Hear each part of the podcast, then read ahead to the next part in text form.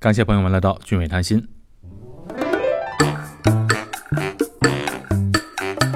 当时是学校分配的专业。作为一个公共学科，然后可能到后面几年，公共的课程取消掉，然后更专注于他们的专业课程。那时候还不认识小月呢，那时候不认识哦，认识对，但那个时候 我当时也算比较幸运吧，五个月就批下来了。比新加坡要更方便一些吧，然后在价位上的话也更有优势，因为选择比较多。对对对，他们那边的葡萄酒真的特别的便宜。来这边三个月了，你会不会觉得有点后悔呢？没有，一点都没有，就是自己也会去思考，但可能会比原来更清楚，就是未来可能自己想要往哪些方向去做尝试或努力。结婚之后当同学挺好的，挺浪漫的。上一期的节目播出后，四位嘉宾给听众们留下了深刻的印象，不仅仅是因为他们的风趣可爱，也为他们的内涵和深度点赞。感谢他们无私的分享，把新加坡立体真实的呈现给了听众。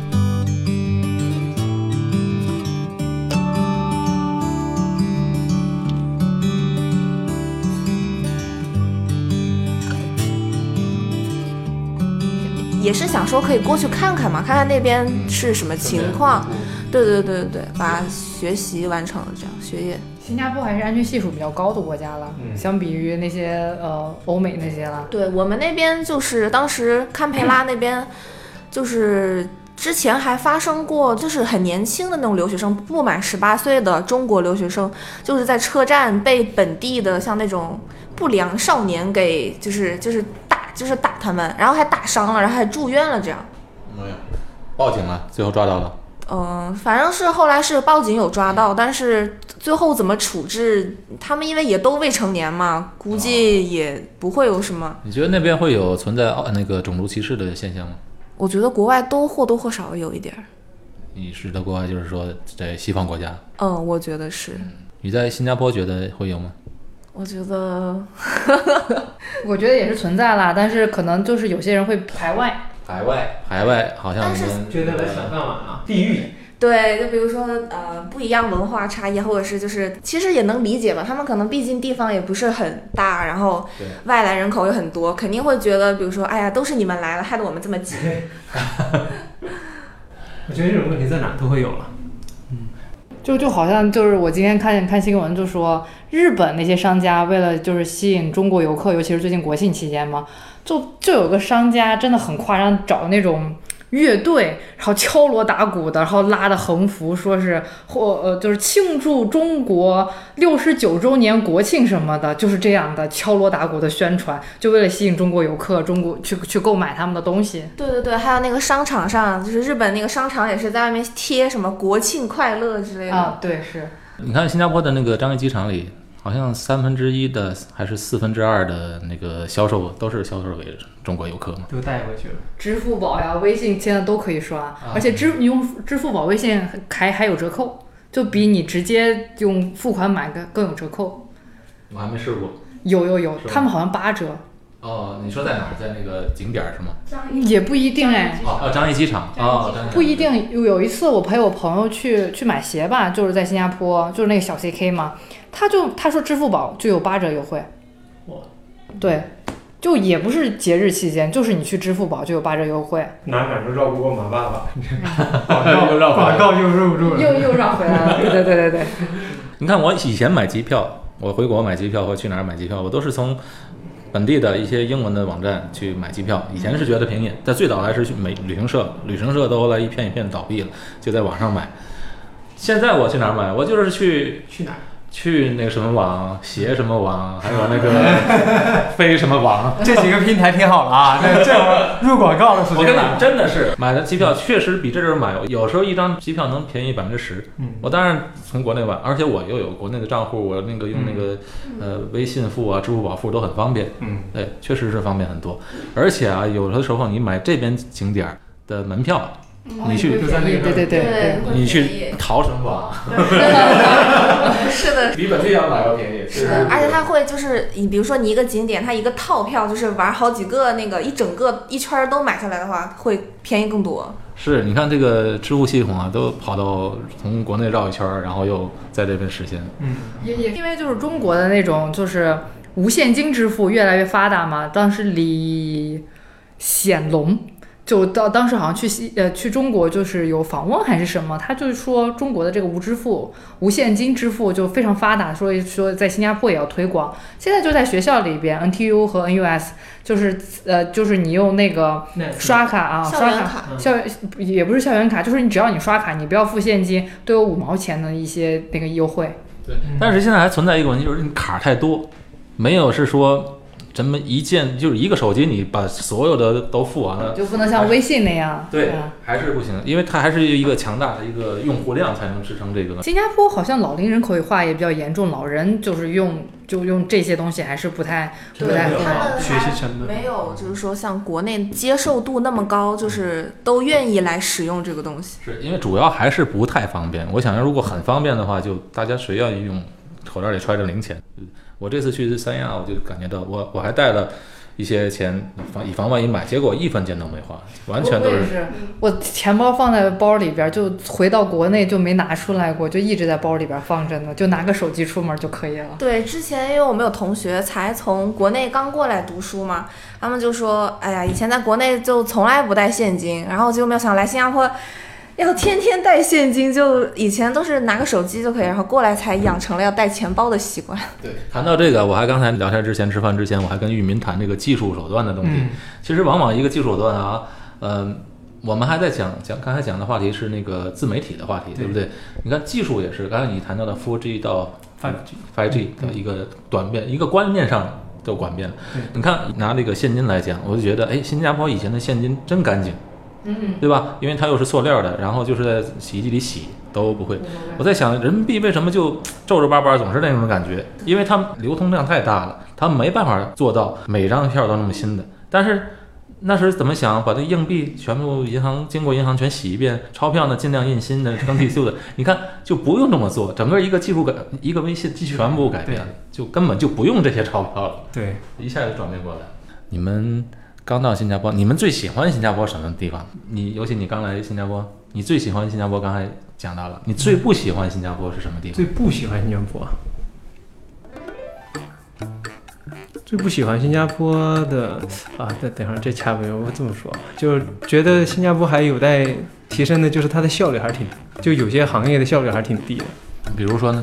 比如说，因为这边可能还是因为总人口少了，然后就是这个新加坡这个国土内这个竞争少，所以你像我们电就是这个移动通讯啊，它这个三大电信商，我们原来在国内的时候一直在吐槽说电信、联通、移动啊怎么贵啊，网速慢，哇，来了新加坡真的觉得就他们已经做得很好了。真的，就这边就基本套餐都得要折成人民币得要两百五十，一百一百哦，我们那套餐得要，因为他我们来了，他必须要一年套餐起，四十八，四十八四十星八星，一个月，哦嗯，对对对所以就而且呢，网速我也觉得没有特别好，特别慢。你们签的是什么网？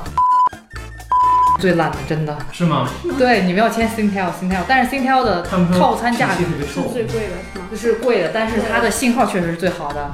我有个朋友，呃，我我他我有个朋友之前用的就是 那个就是那个四 G 的网，我们俩同去一个商场，我的我的四 G 运行的好好的，他就没网了，根本一点网信号都没有。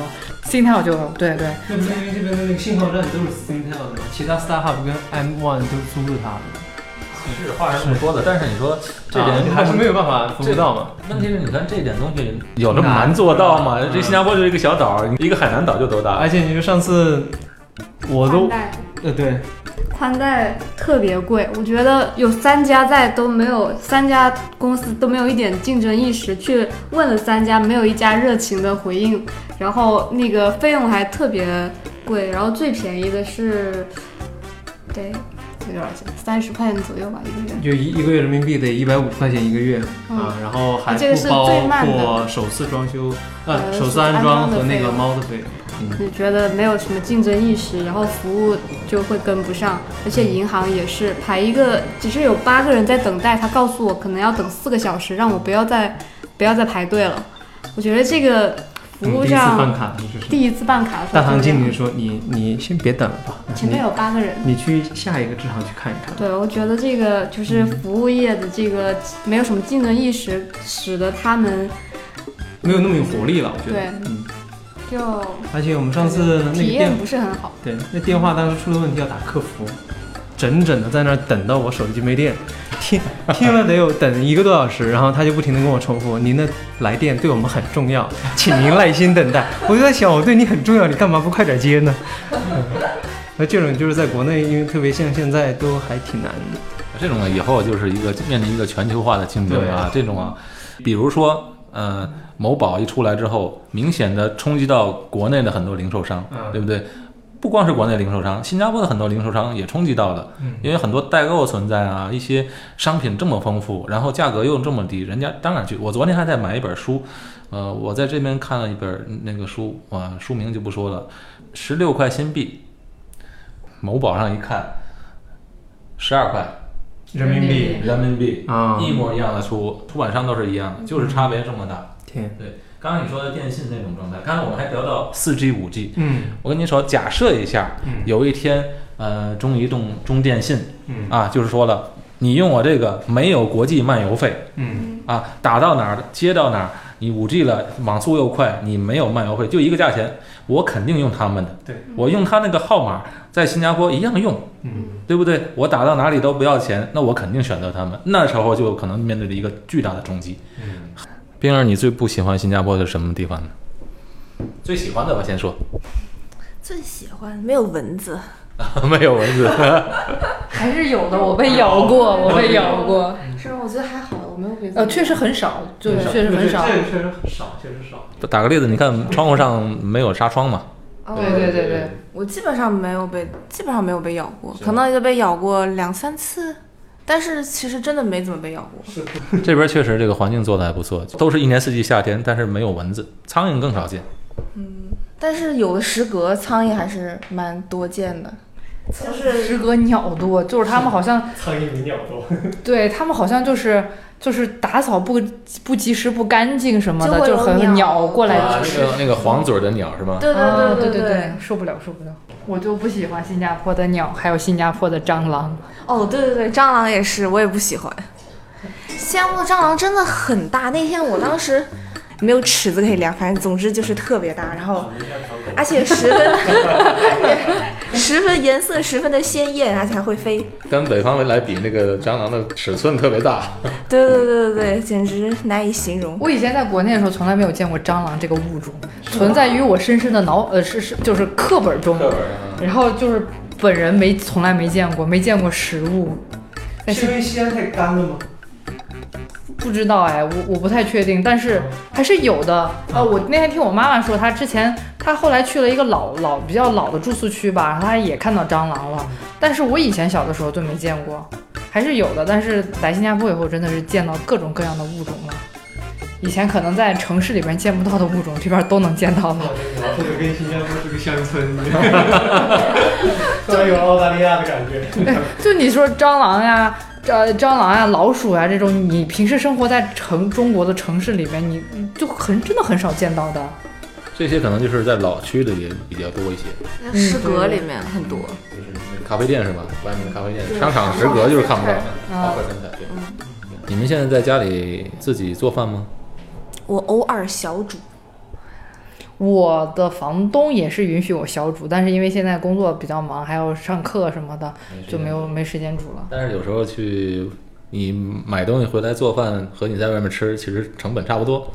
对，新加坡买菜什么的还挺贵的，就像你买个蒜头啊什么的，好，我我我之前我有个朋友，就是刚结婚，然后就开始自己做饭，在家做饭什么，他说其实两个人吃一顿比你在外头买要贵。哎，你们就两个人，你们吃一顿是他小小月有发言权。我我们偶尔在家煮点糖水吧，但是吃饭的话主要还是在外边吃，外边吃还是挺便宜的。嗯因为我们尝试过，想要说就是有的时候会在家做，会不会便宜一点？而且说在国内总会有这种感觉嘛，自己做油啊放心啊，然后你这个油盐这些摄入量也能控制。但是其实做完之后发现，首先第一这边外面做的也挺干净的，觉得；第二个就是一点不比在外面买便宜，真的，外面这真的还挺便宜，就一顿饭有荤有素，吃下来可能就是一荤两素这样嘛，吃下来大概人民币也就二十块钱不到。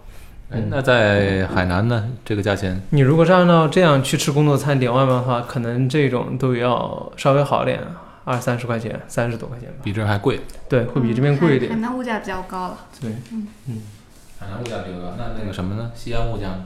西安我让我想想，我是五六年前吧吃过盒饭，就十五块钱人民币了，其实跟这边也就是没低多少了，就差不多了，我觉得。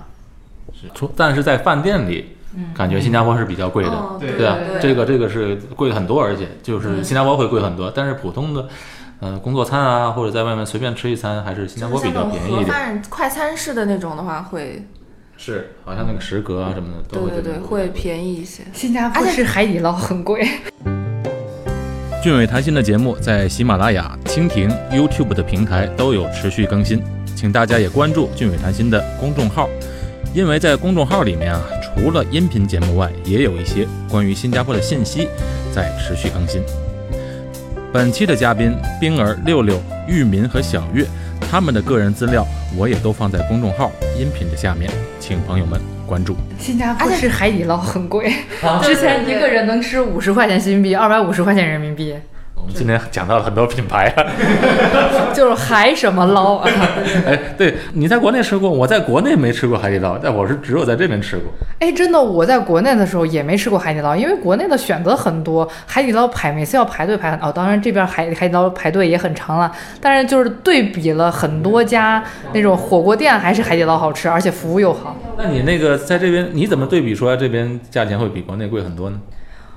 二百五十块钱一个人，我觉得相当贵了吧？算算贵了。我们在海南吃我们海底捞，离开的前一餐吃了海底海底捞，我们家一共五个人去吃，花了四百多吧，嗯，我还喝了酒人。民币，嗯，四百多。那是人民币。我们上次一家人六口吧，吃的差不多两百块钱，在这边，在这边两百新币吗，两百新币。那就吃一千块1000块钱了海底捞吗？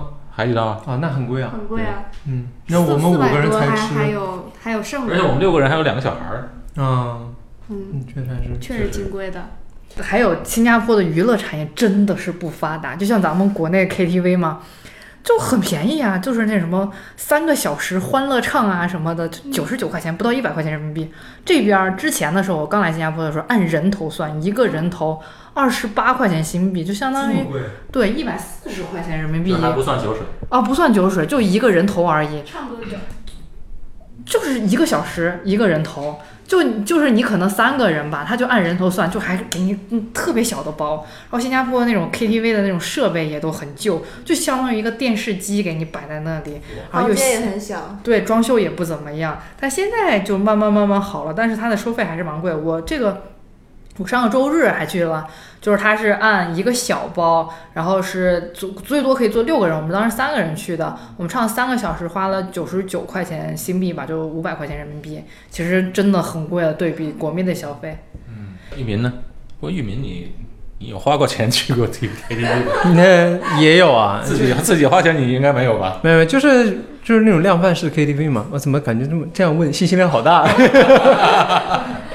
嗯，就一般现在国内那种团购价，也就一两百块钱。对中国还有一个团购这个东西，对对，但其实还是归根到底底还是因为竞争的原因。有有市场嗯竞争力比较大。这边除了吃饭吃饭贵，然后我们没去过这边 KTV 啊，但是刚刚听六六说这个将近五百块钱三个小时，这个是非常的贵了。对，是真的是。今天真的很多话题聊，那我们讲讲美食，好吗？话题转到美食，嗯，呃，你们在这边觉得吃的东西好不好吃？我们觉得还可以吧，适应了已经。适应了，就是你刚来的时候觉得好吃吗？刚来的时候，我觉得我其实比较喜欢吃咸的，但是不知道为什么这边总是莫名的会加糖。对，怕人，我一样的感觉，是吧真的，一样的，嗯，就很多的甜。哎就是你们你们那儿的粽子是甜的咸的？我那粽子咸的也有，甜的也有。哎哦，我那时候很少吃咸的，咸的嗯，基本上都是甜的。甜的。我到了海南了之后才吃上第一口咸粽子，嗯，是不是？在你们没有，我当时是有吃咸的粽子，就是像那种，就是里面是那个什么肉的那种。你在武汉吗？武汉对啊，对啊，有有有有买的，有可以买得到。你买的是广东的吧？对，差不多是。对了，武汉、湖北他自己做的，要不然就是白的，啊，对是吧？你蘸白糖吃，要不然就中间不得了，给你包一红枣，对对对？你看这都是就偏甜。本地的是这样子。那六六肯定没吃过，在你在西安的时候没有吃过，没吃过咸的跟的，我们一样，我们北方人都是甜的甜粽从来没有看到粽子里包肉的。对对对，是吧月包括月饼也是嘛，都是都是甜月饼。对，那你在这边最喜欢吃什么？在新加坡？最喜欢吃什么？感觉现在吃什么都一样。吃腻了。哎，你这个没有没有新鲜感了。我问小小月，我这个海南来的，对这个这个新加坡的食物，你胃口非常的对味了。这个粽子本来就是咸的嘛，然后里面就是 加了蛋黄、加了肉的嘛，然后喜欢吃这边的乐萨、拉萨，啊，拉萨，拉萨，啊你吃过那个卡通那间吗？还没有吃过。以前有一家叫做什么结霜桥，拉萨哦，对，我觉得那个就蛮好吃的。然后，嗯，这边没有什么不适应的，反正都吃了一上来就适应啊。唯一不适应就是我喜欢吃辣，这边的辣带甜，这个是不行，接受不了。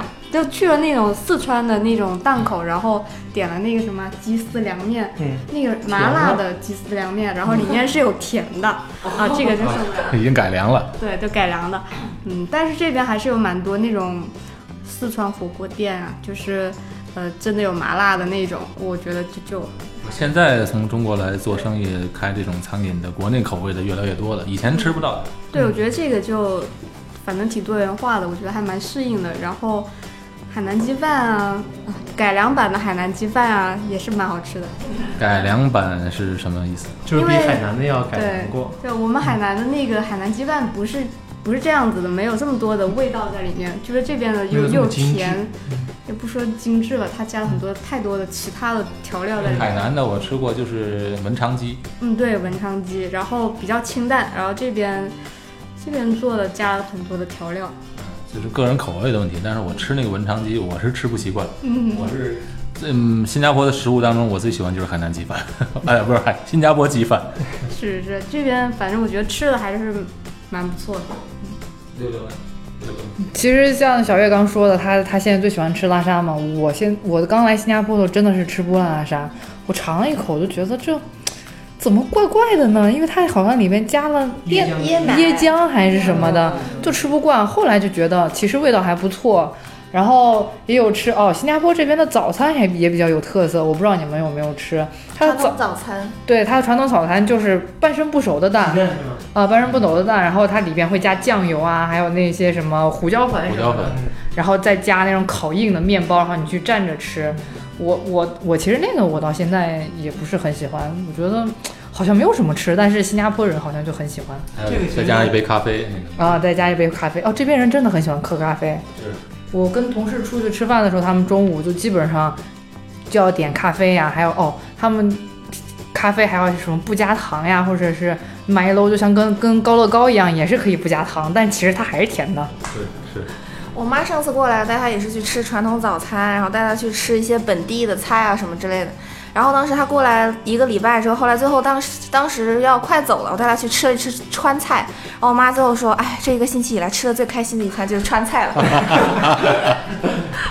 那新加坡早餐除了那个烤面包以外，就别的真的是没什么吃，炒米粉我不喜欢吃炒米粉，对对对我不喜欢。就是炒米粉里面加两两个两两个菜叶而已，真的是你也可以可以点那个什么薯饼啊，然后还有那个紫香啊紫菜鸡什么的那些。对对对对可是我觉得那个薯饼超咸哎，我不喜欢吃。薯饼不是没有味儿吗？咸呢？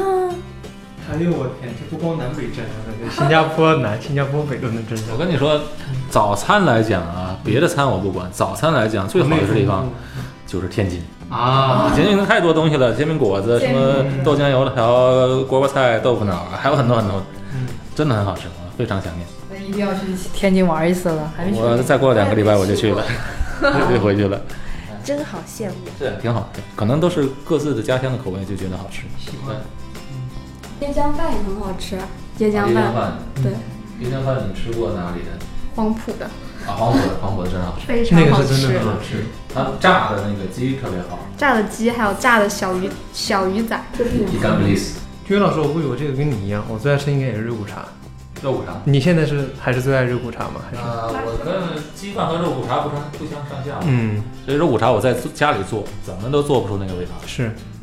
就那个超市不是有卖那个像那种调料包什么的吗？用了也没有用是吗？那个可以接近，但是你要和那个好的那个店里吃的还是不一样。哦，其实那些啊，你都能查得到，你都能查得到是什么料，嗯但是你做出来啊，就是做不出那个味道。嗯不是，我们来讲讲工作，因为我们这四位都有工作的经历，嗯都有留学经历、工作经历。哎，你们两个以前是工作来，现在来留学了。嗯呃，这个六六呢，以前来留学，现在工作了。嗯，冰儿呢，呃，既留学留学又工作过，现在又回到学生状态，不过很快又会找到一份新的工作，然后踏入到工作岗位了。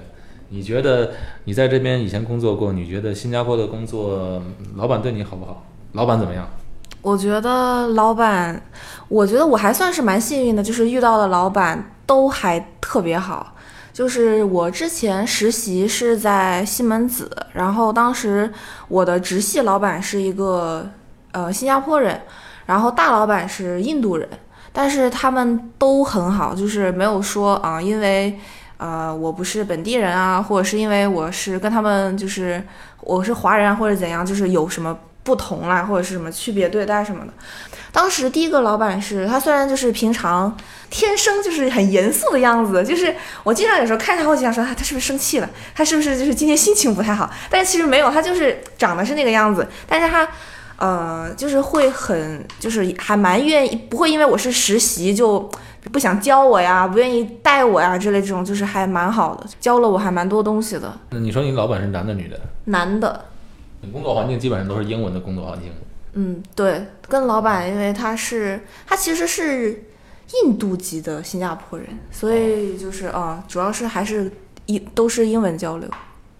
然后后来在大华银行是，呃，老板是经理，有两经历两个经理，呃，都是女士，但是也都是特别好的，就是嗯，像妈妈一样对待我的两个对好的经理是这样子。没有发脾气的时候吗？对对对，就是基本上就是有什么事情的话，都是会，呃，沟通的形式吧，就是和你聊，就是这个事情是怎样怎样的，然后呃，你可能怎么怎么做会更好啊之类这样子，就是心平气和的教导你，就是长辈谈心这样子的一种方式。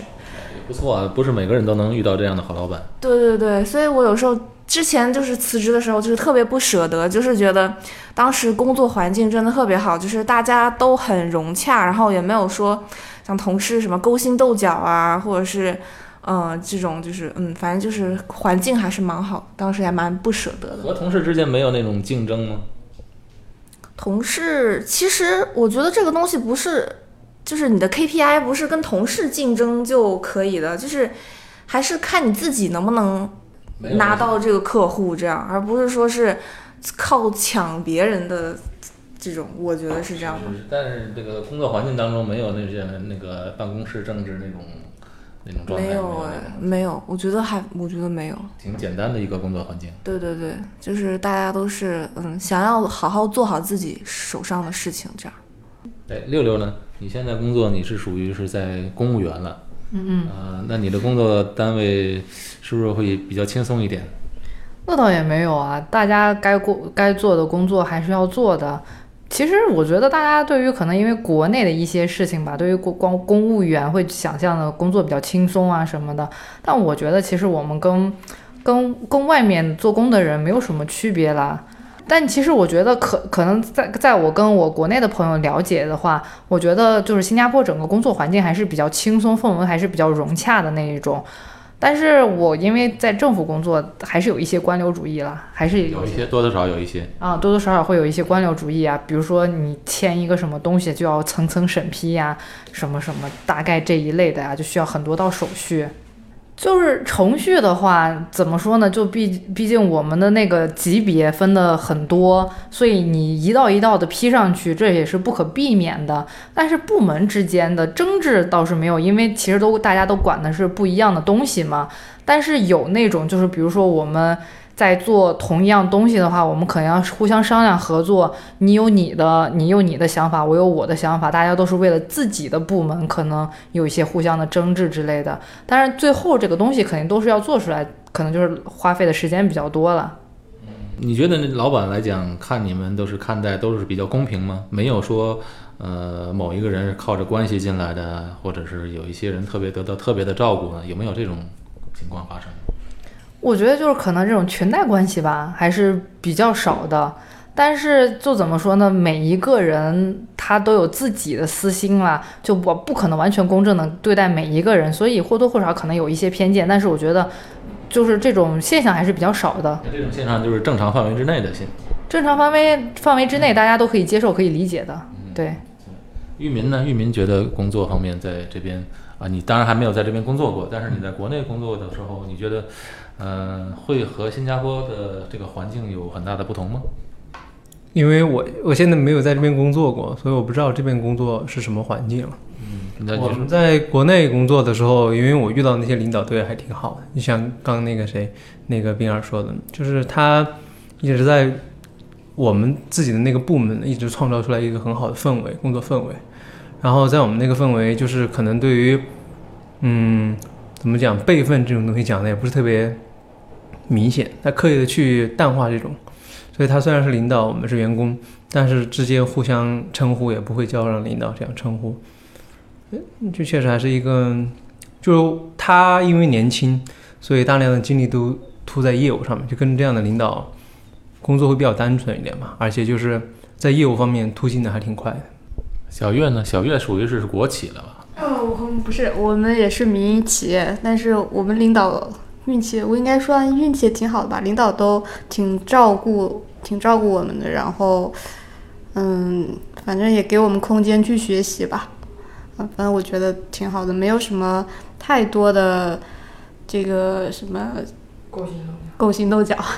啊，但是像刚刚六六说的一些裙带关系，就像在我们这样的比较大的民营单位里面，还是还是有的。啊，但是。怎么说呢？这这这个，我们只是一个小员工，他们有也没办法，就做好自己的工作吧，就只能是这样子。各位可以不给同学们介绍一下，就是怎么能够快速的在国外掌握英文呢？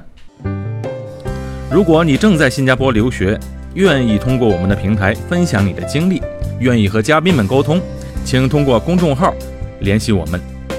我觉得就我来说的话，其实我在念书的时候，感觉自己的英文没有说提升很多，反而是我后来去实习啊、工作了之后，我觉得我的英文能力提升了很多。尤其是当时在，呃，银行工作的时候，就是因为每天要接触到各种各样的人。所以那段时间我真的觉得还是蛮锻炼自己的，就是完全要使用英文的，就是。对对对，而且是在工作的环境当中嘛。哎，那我想问，就当时比如说有你没有办法去表达的那种时候，你是怎么去应对这种问题的？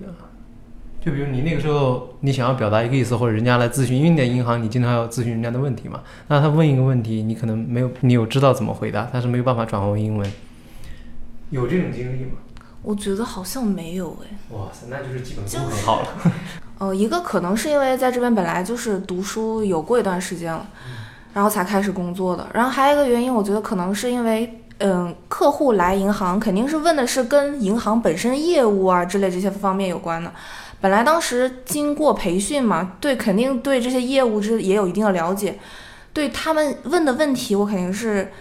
呃，培训的时候肯定也是都了解过，而要是实在是，比如说我不太清楚，不知道怎么回答的，也可以就是问其他的有经验的同事啊，或者是到时候请，比如说呃行长或者是其他的 officer 来帮忙啊之类这种，所以就是还没有说出现过，因为我自己想要表达什么，然后表达，因为在业务方面了，就是说表达不出来，然后嗯需要帮忙这样子。嗯，玉明现在遇遇到一些。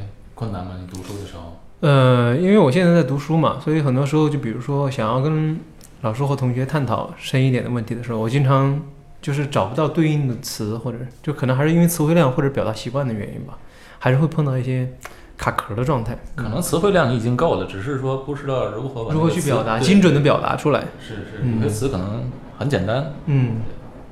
那个六六呢？我其实跟比尔的情况差不多，因为在学校的时候。嗯，更多的时候你是听老师讲嘛，也有需要你自己去发言的情况，但是相对来说还是比较少。就是在工作当中，因为我的工作就是需要一直跟别人在交流，然后讨论问题的，在这个过程中就就真的有提高。就英文这个东西，还是要需要在有一个大环境，然后你要一直去说，一直去练，在你真的无法用中文去表达的情况下。你就你就必须要用英文，然后你的英文就是也是会有提高的。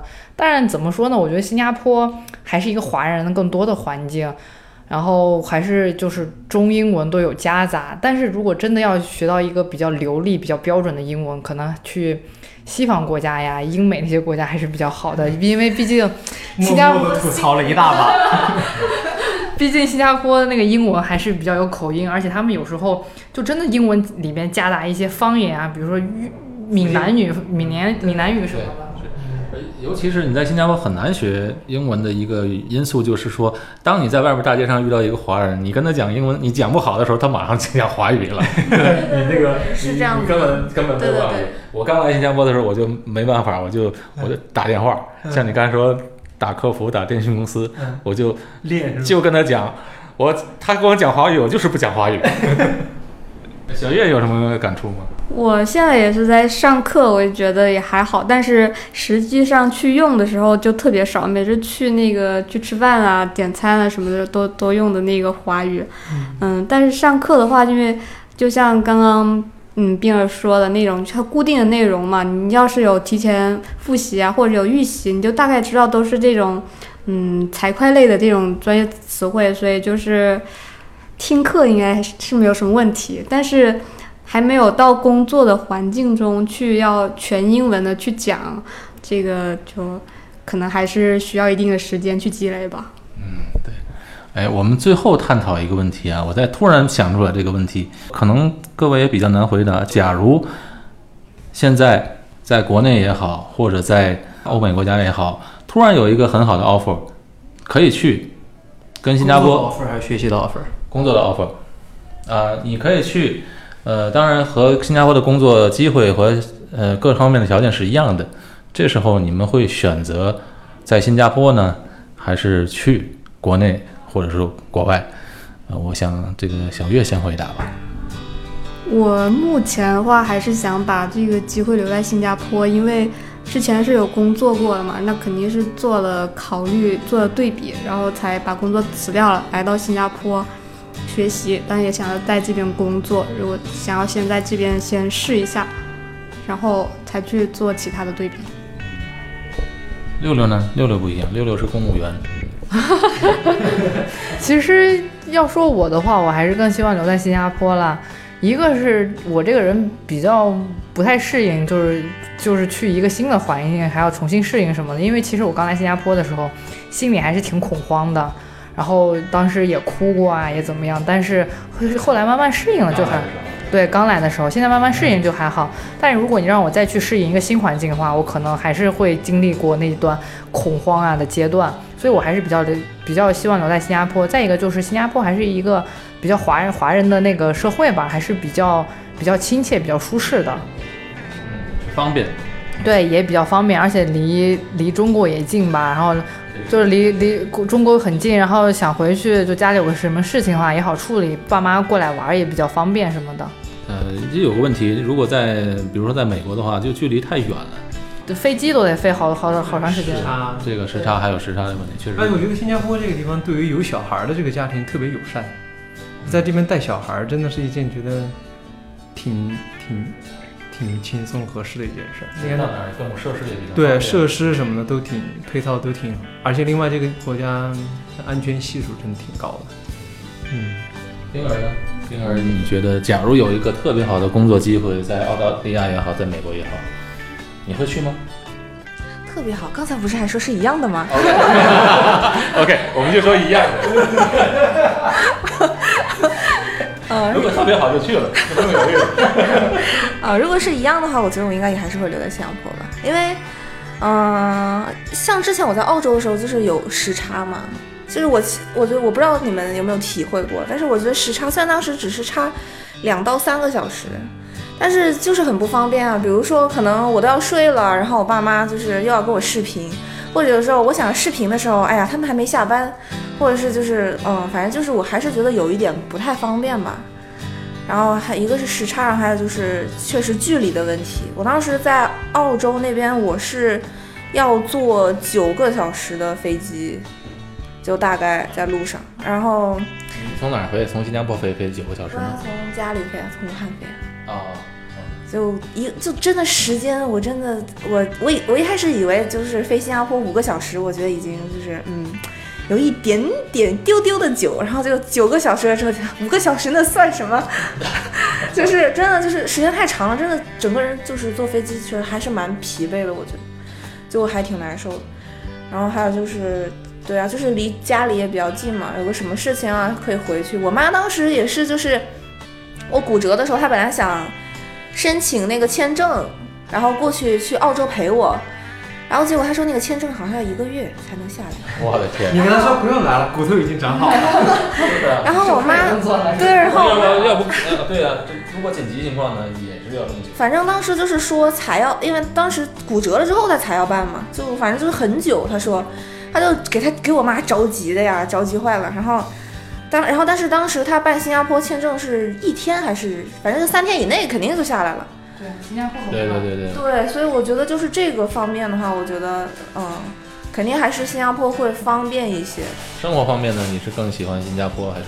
我觉得就吃的这方面来讲的话，肯定也是新加坡便宜嘛，啊，澳洲那么贵。还有一点就是这边怎么说，看病也快一点。对对对，是的，不会等骨头长好了你才去看到医生。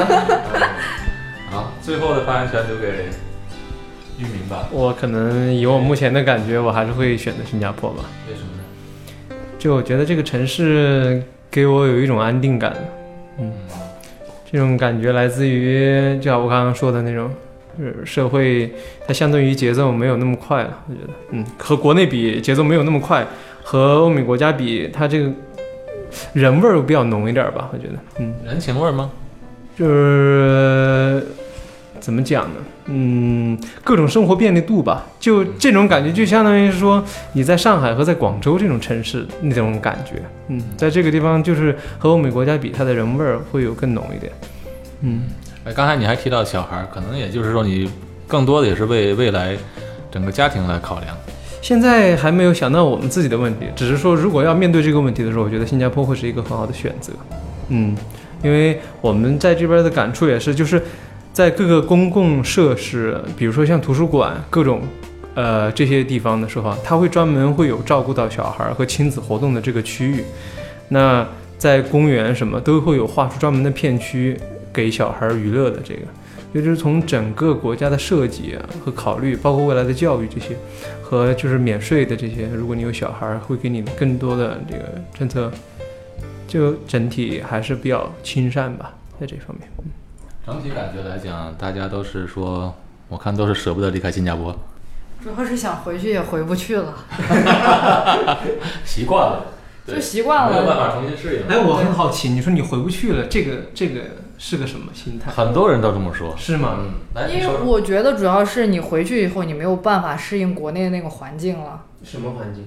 就工作环境还有生活环境吧。嗯，就工作环境的话，我真的跟我朋友有交流过，他是在他在国内的一个研究院吧。嗯，然后他的他的基本工资很低，一千到不到两千块钱人民币吧。他们会有分红，可是那个分红是要看你今年你们到底有做了多少业绩。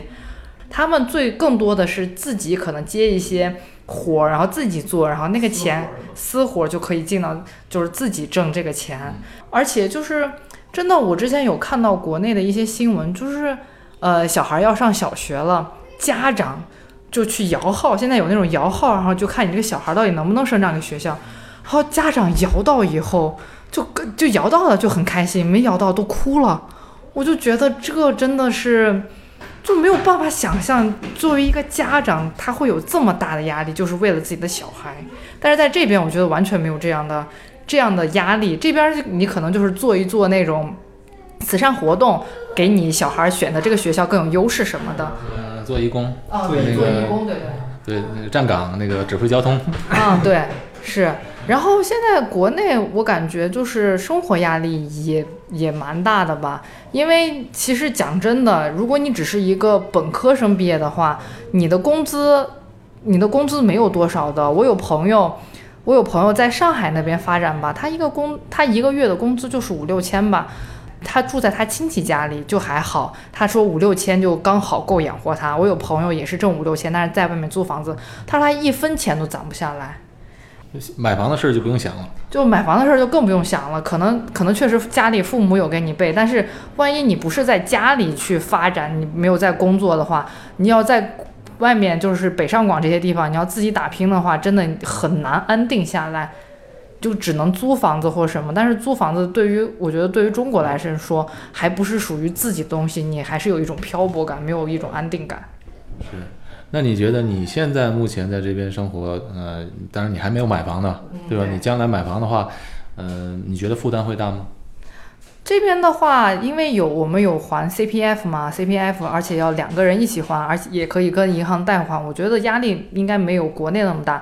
而且这边的话，据我所知，基本上就是夫妇两个人共同去承担这个呃房贷呀，还有就是这种首付什么的。但是国内的话，就是一定就是父母。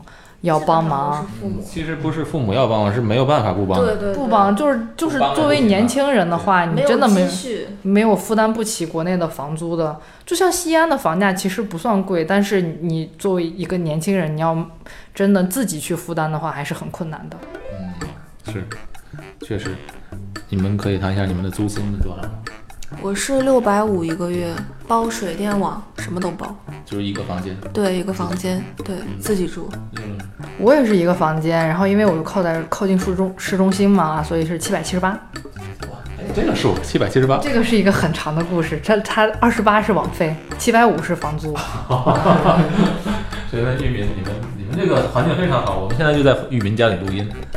我们这个，嗯，因为我们是两个人住嘛，然后租的是算租了一套，然后一室一厅的，所以是这个一千四百二十五，包了水电。但是这个地方离地铁站算比较方便，走过去也就六七分钟。然后到我们上学的地方的话，也算比较方便，所以这个价位我觉得还是可以的。好，那今天我们聊的话题可够广泛的，因为时间也挺长的，大家都累了哈。谢谢各位来给我们做一个这么好的、接地气的、无私的分享。这期节目就到这里结束，我们下期节目再见。